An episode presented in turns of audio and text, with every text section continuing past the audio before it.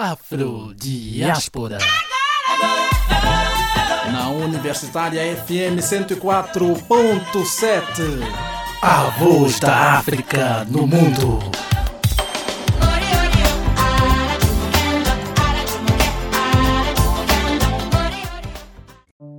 Olá a todas, a todes e todos. Sejam muito bem-vindos ao podcast do programa Afrodiáspora. Lembramos a vocês que o nosso programa, o Afrodiáspora, é um programa de extensão realizado pelo NEAB UFES e atualmente ele é coordenado por Maria Inês, produzido e executado por estudantes da graduação da UFES.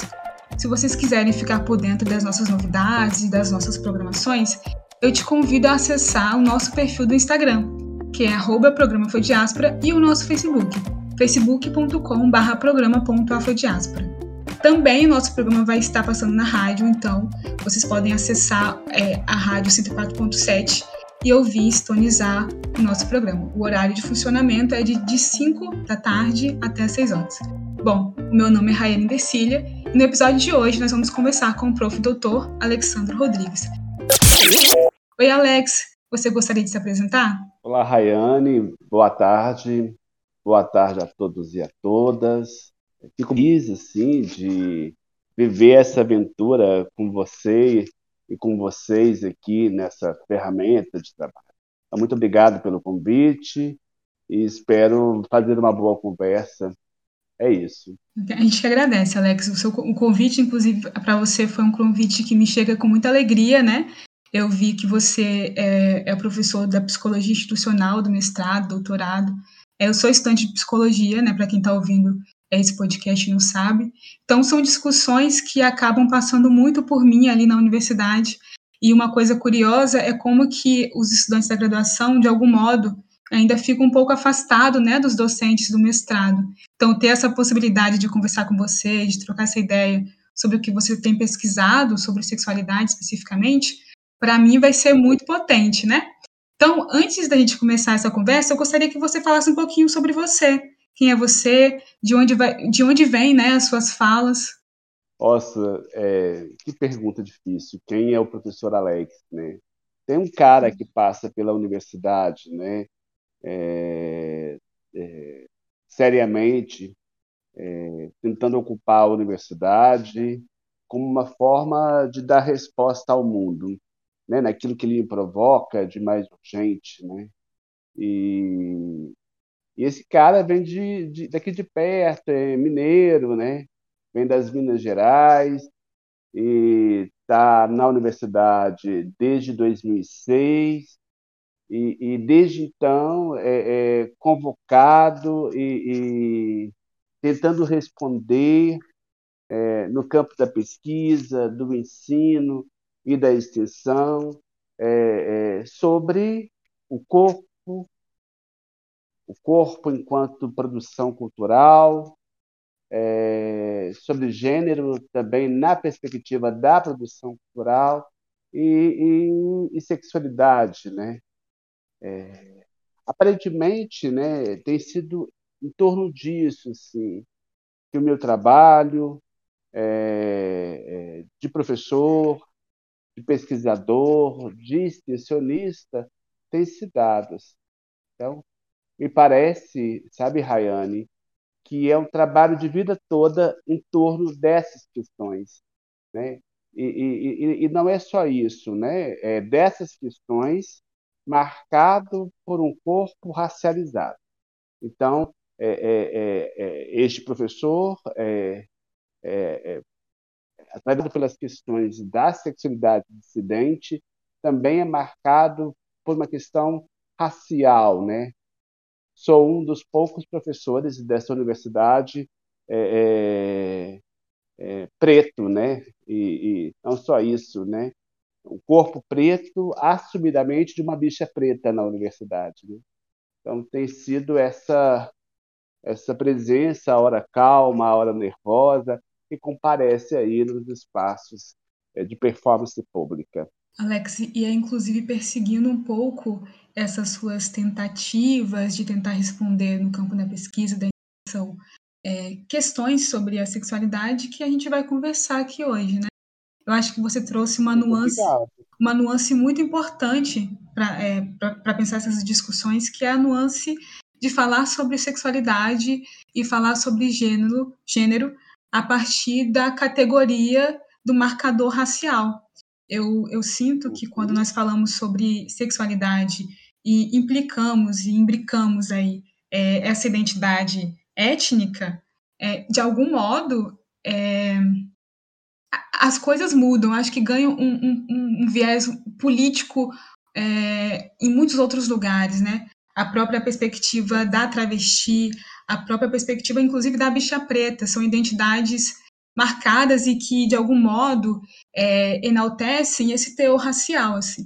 Então, eu queria, já que você começou falando desse marcador, né, é, em você, eu queria que você compartilhasse, então, assim, com quem está ouvindo esse podcast agora, quais seriam é, essas nuances de falar da sexualidade, todavia racializando essas questões. É, então, Rayane, é, me parece que é, é, é, essas subjetividades, né, elas pegam cada um de nós e nos atravessam a partir de lugares muito singulares, né? Então, eu, eu é, é, me tendo sempre como ponto de partida e ponto de chegada e meio, né? Eu vou é, tentar pensar a, a sua pergunta é, tomando uma história por referência, se você assim me permitir.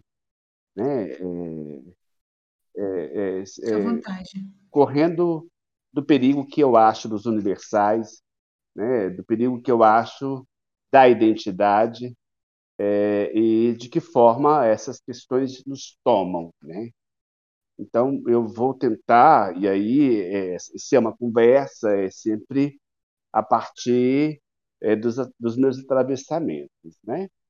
E, e aí eu, eu, eu uhum. é, é, vou me compreendendo o sujeito num, num lar, se assim eu posso chamar, é, é, interracial, né? Sou filho de mãe preta e de pai branco, né? É, e, e isso, uhum. isso traz é, é, é, contornos é, identitários muito singulares, né? Ora, em casa é, eu era preto demais e ora em casa eu não era branco o suficiente, né? Então essa, esse contorno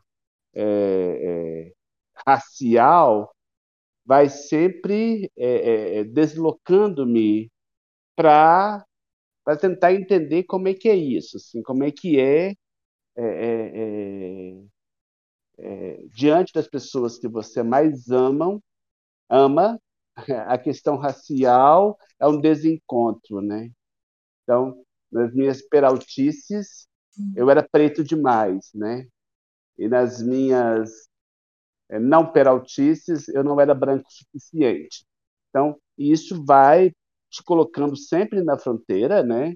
Então tem aí um, um, uma composição de, de, de fronteira, de, de, pisar nesses territórios da raça, ora cai, ora lá, é, ora recusando os dois e ora desejando demais ser alguma coisa.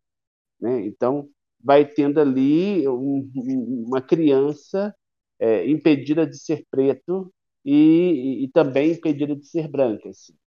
Acho que isso é, é, é, fundamental tocar aqui com você, sabe, Rayane?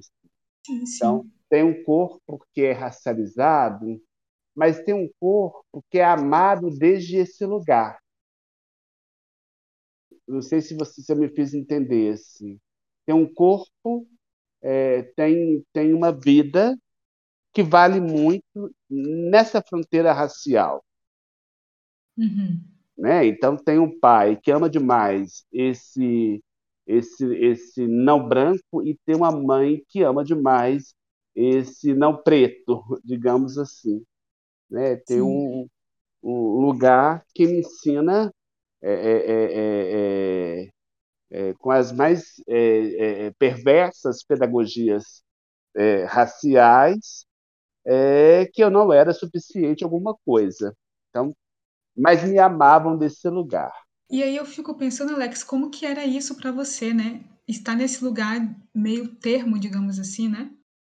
Que flutua. Então, é, é, é um debate que nós pretos precisamos fazer permanentemente, né? Sim, sim. É, e de uma atenção para os processos pedagógicos que vão se dando em torno disso, né, Rayane?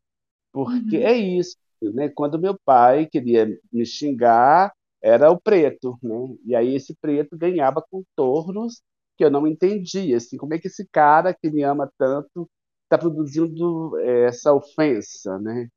Então eu era o filho do sangue ruim, né? Isso reverberava. Como é que minha mãe não era preta suficiente para bancar a defesa desse corpo preto do seu filho? Aham. Tem uma história que eu vou entendendo, sabe, Rayane, assim, de muita violência Uhum. é, é, nos processos de, de, de apego à branquitude, de apego a, né, aos privilégios é, que poderia me dar, né, é, transitar nesse apagamento desse corpo preto, né? Ao mesmo tempo que faziam, é, que tentavam me fazer esquecer é, é, é, da condição de uma criança preta, ao mesmo tempo afirmava permanentemente essa criança preta. Né? É uma criança que está ali, e, e, é isso que eu, que eu, tento permanentemente discutir sobre como é que é, né? É, essa criança, essa criança é, preta do encontro inter, interracial, né? que vai vivendo processos que se afirmam e que desafinam ao mesmo tempo, sabe, Rayane? Assim, uhum. é, é, uma conversa que eu estou fazendo aqui que poucas vezes eu fiz, assim, né? É, podemos conversar sobre isso, né? Podemos falar sobre isso, né? Queremos falar sobre isso, né?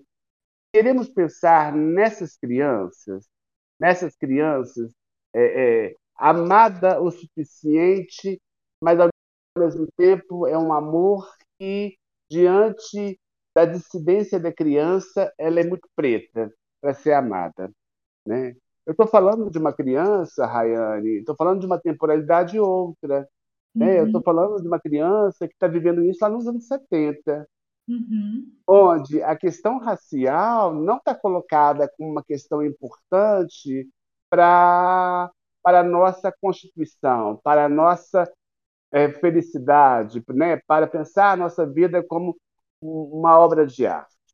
Eu estou dizendo dos anos 70, eu estou dizendo de ditadura militar, eu estou dizendo de escolas que contribuíam para esses processos, eu estou dizendo de um, de um processo de negação. Assim. Então, a criança que fala comigo é essa criança que vai tentar se compreender preta e não preta, ou um híbrido, está nos anos 70, ok? Então, é só para situar que a criança que fala nesse momento não é o cara de 53 anos. É uma criança que demorou muito a entender o que significava ser uma criança preta neste país. E nisso, Alex, eu fiquei pensando aqui agora, é, que eu acho que existe um fator, é, quando pensando né, no marcador raça, é, que, que talvez agrava, pelo menos nessa perspectiva, inclusive dos anos 70, né? Que agrava a situação sexual e de gênero, que é como que chega para essa pessoa preta uhum. é, nesse momento de desenvolvimento de comportamento é, essa perspectiva sexual, porque eu acho que uhum. talvez você falou que o seu pai, né, quando ele queria te ofender, talvez, né, é, usava o marcador raça.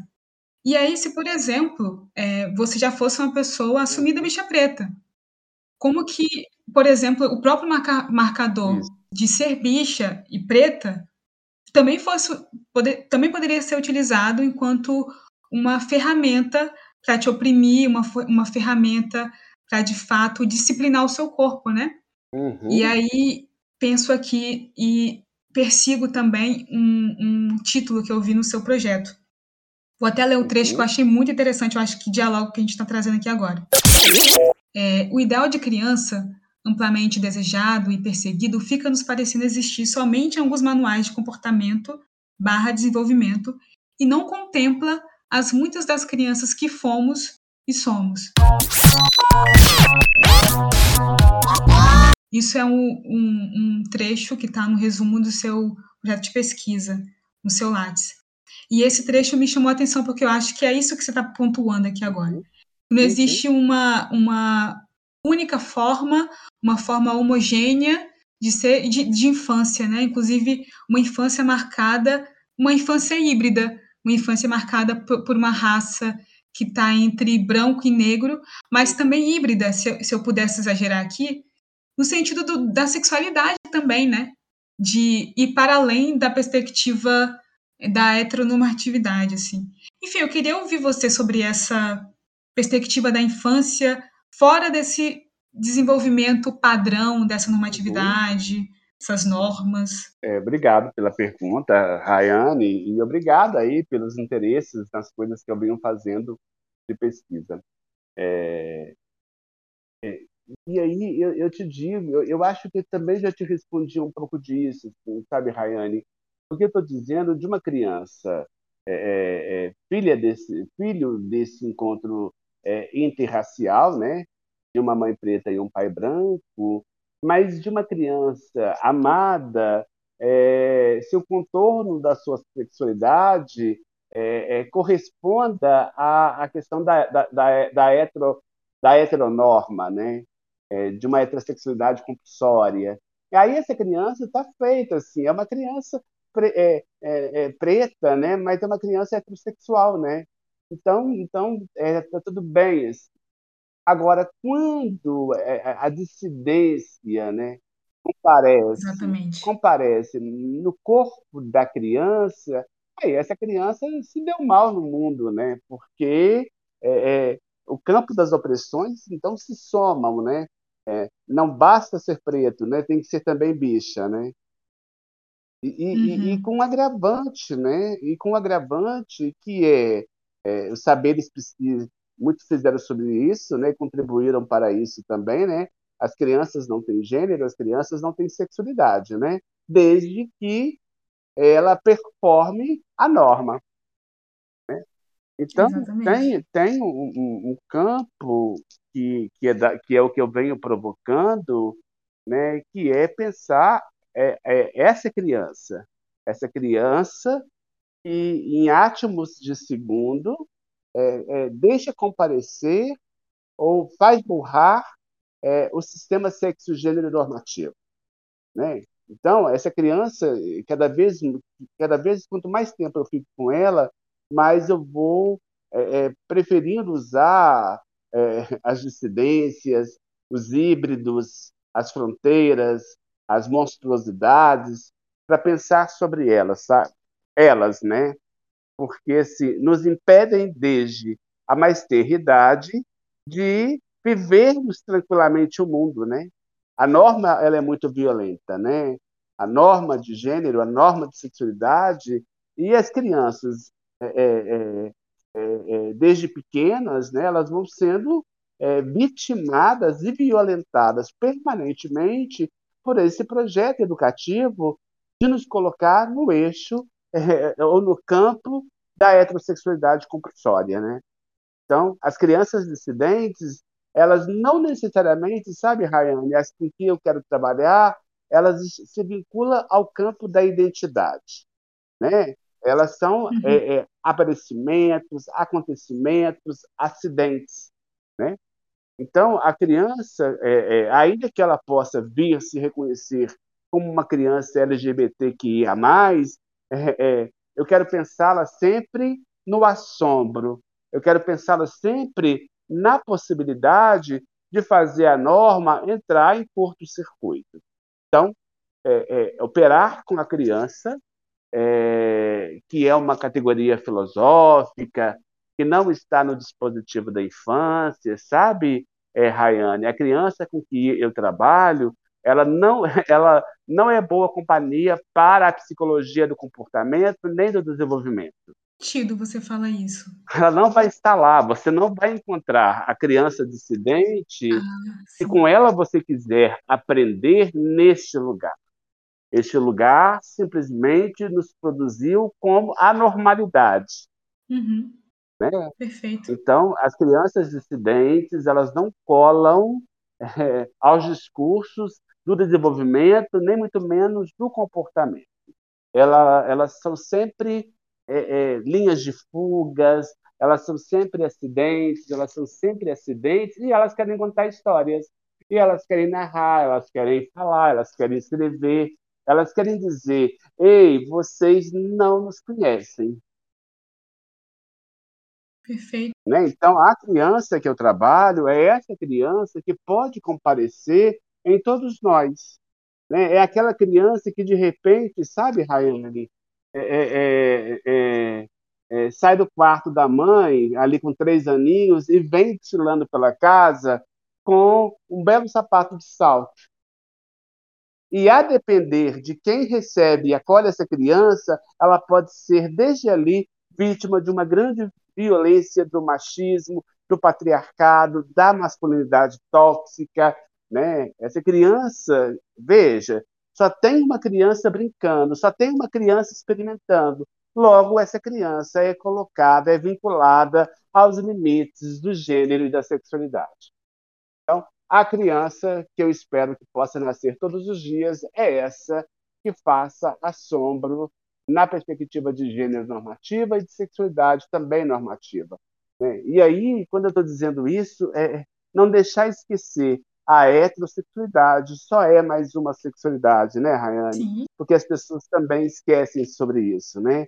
Sexualidade tem as dissidências, sexualidade tem as minorias, né? Então é preciso permanentemente dizer que o nosso alvo não são as dissidências, o, nosso alvo é a norma, o nosso alvo é, é, é, é a opressão, o nosso alvo é, é, mostrar o tempo todo o privilégio que alguns corpos gozam no mundo simplesmente por performar uma heterossexualidade. Nossa, que interessante. Respondi, colega? Respondeu perfeitamente, inclusive me remeteu aqui é, a entrevista, uma entrevista que a gente fez aqui no Afrodiáspora também com a professora Débora. Com a Débora, ela também tem essas pesquisas né, com a infância, mas principalmente voltada é, à literatura, né? E maravilhosa, maravilhosa, maravilhosa. Sim, e aí quando nessa entrevista que a gente teve, quando eu conversava com Débora, é, a gente também falava sobre essa produção, porém no campo da literatura, de um padrão mesmo, do, de uma infância, de um jeito de ser criança que não contemplava, por exemplo, as crianças negras, uma literatura muito embranquecida. E aí, quando você está me falando dessas crianças, é, ou infâncias, na verdade, enfim, dissidentes. Eu prefiro as crianças. Sobretudo as crianças, né? Dissidentes, é. É, me remete muito a isso, assim, de de que a gente tem uma normatividade, né? a gente tem inclusive uma produção serializada de sujeitos é, que vão, na verdade, corresponder a um padrão, que são pessoas que, uhum. a priori, dizem que não há gênero, não há, ou melhor, que não há sexualidade, mas que é imposto a todo momento, seja na literatura, seja pela própria academia, né, pelo academicismo, um, um, uma sexualidade nelas, né? Então, eu, eu, fico, eu fico curiosa, assim, para compreender essa sua perspectiva do, de dissidente, no sentido de que, é, de alguma forma, eu sinto que há é, a produção de fissuras dentro da academia com o que você pesquisa. Que a academia é uhum. é esse lugar de suposto saber, é esse lugar que produz os manuais de comportamento, que produz a normatividade, mas você está se propondo caminhar na academia pelo, pela dissidência, mas ao tempo inteiro questionando a norma. Então, nesse sentido, acho que também para finalizar a nossa entrevista, que é muito curta, mas é, eu acho que já vai dando é, pinceladas aí sobre essa questão para quem está ouvindo. É, eu queria ouvir qual que é a potência assim que você vê em falar dentro da academia é, sobre as dissidências e também de apontar essa normatividade, né? Ayane, eu vou continuar caminhando é, para te responder isso com o meu amigo Ailton Krenak, né? que ele nos fala que, que contar uma história é a única possibilidade que nós temos para adiar o fim do mundo, né? Então eu penso que as minhas pesquisas, uhum. com o meu trabalho, com meus encontros no campo do ensino, da pesquisa e da extensão, têm feito isso tem contado uma outras histórias sobre aquilo que disseram sobre nós. As crianças em dissidências, as crianças híbridas, as crianças sem fronteiras, as crianças viadas, as crianças queer, as crianças. Essas crianças, quando pegam a caneta, ela faz todo o campo epistemológico, normativo, que nos querem sempre igual, é, ruir. Então, se tem potência no meu trabalho, tem de dizer, não leva muito a sério esse trem de desenvolvimento, não leve muito a sério esse trem de comportamento, isso é perigoso demais da conta, né? Então, a minha, o meu trabalho com as crianças, e, e essas crianças comparecem no meu trabalho muito pela pegada da memória, das histórias que adultos querem nos contar, do cinema, da literatura, do teatro, né? Essas crianças, então, elas não vão estar lá. Elas não vão estar lá nas historinhas chatas da Branca de Neve, sabe? do sapo e a princesa. E sei que nós não estamos lá. Né? Para nos ouvir é preciso atenção e é preciso tempo de acolhimento. Então, eu acho que é isso, sabe, Rayane, que a gente tem feito insistentemente. Não faço sozinho. Tem uma multidão que trabalha nessa direção também. Ok? Ok. Muito obrigada, professor Alex. Eu acho que você abriu caminhos aqui no Afrodiáspora para essa questão. Inclusive, não foi algo que a gente já é, pontuou de algum modo aqui, né? Pelo menos incisivamente, como estamos fazendo aqui hoje. Então, eu deixo aqui meu agradecimento de toda a equipe é, por você participar aqui com, conosco do nosso programa, da nossa trajetória. Acho que agora você está aqui na história da Afrodiáspora. E eu queria saber se você quer falar mais alguma coisa assim que você acha que é importante, né? É, dentro dessa temática que não foi perguntado. Eu, eu quero dizer, é, Rayane, é, do uhum. GAPS, é o Grupo de Estudos e Pesquisas em Sexualidades, que é um projeto de extensão aberto à sociedade civil, a estudantes de todas as áreas, né, é, do, é, independente do tempo de escolaridade da pessoa, mas existe um projeto de formação inicial e continuada aqui na universidade que nos permite pensar sobre essas coisas, a elaborar essas coisas e a afirmar a vida nos diferentes espaços por onde a vida é, se faz acontecer, na escola, no mundo do trabalho, nas políticas públicas de saúde, de educação, de segurança. Então, se alguém tiver interesse em se aproximar é, de forma leve, a partir de uma formação teórica e também de ativismo, o GAPS, é, que é um espaço já histórico aqui na universidade, ele, faz, ele se faz funcionar todas as quartas-feiras às 18h30 de forma presencial. Ok? É só vir que a gente vai receber com muito carinho. Você pode falar onde que fica ou se tem algum e-mail, né? Que é quem tiver interessado que está ouvindo agora. Então, o núcleo, o núcleo né, é onde congrega todo o trabalho de pesquisa de alguns professores. Ele funciona em cima aqui da cantina do ah, Onofre. Ah, do teatro ali, né? Sabe? Em cima aqui da cantina do Onofre, um lugar muito conhecido aqui na universidade, sim. né? Então, onde é a cantina do Onofre é em cima verdadeiramente da cantina do Onofre. Ok. Tá bom? E se quiserem é, é, mandar é, algum e-mail, mande pessoalmente para mim. Eu posso responder. Qual que é o e-mail? é Shella com X, né? Shella underline Alex arroba bol.com.br. Perfeito. Então, galera, quem estiver ouvindo e que tiver interesse de se perseguir aí os estudos da sexualidade, tem um núcleo em cima da cantina do Onofre, ou vocês podem mandar um e-mail também para o professor Alex, e aí vocês vão ter maiores informações. Bom, novamente, Alex, eu queria agradecer sua participação Fiquei muito feliz com a nossa conversa, apesar de breve, mas que já deu ideias aí de como pensar a sexualidade, como pensar a infância e como pensar os marcadores de raça é, nisso tudo. Então, é isso. Muito obrigada. Obrigado a vocês, obrigado ao NEAB, a esse projeto histórico né, que nasce com a professora Cida. Obrigado à professora a Inês, nossa querida Inês, aí, por Tá cuidando desse projeto de tanto importante. Ah, e obrigado por pensarem em mim. É isso, obrigada de novo. Lembrando para quem está ouvindo que o programa Foi Diáspora é um projeto de extensão vinculado ao NEAB e UFES e atualmente é coordenado por Maria Inês. Tchau, tchau, Alex. E para quem está ouvindo, até o próximo episódio.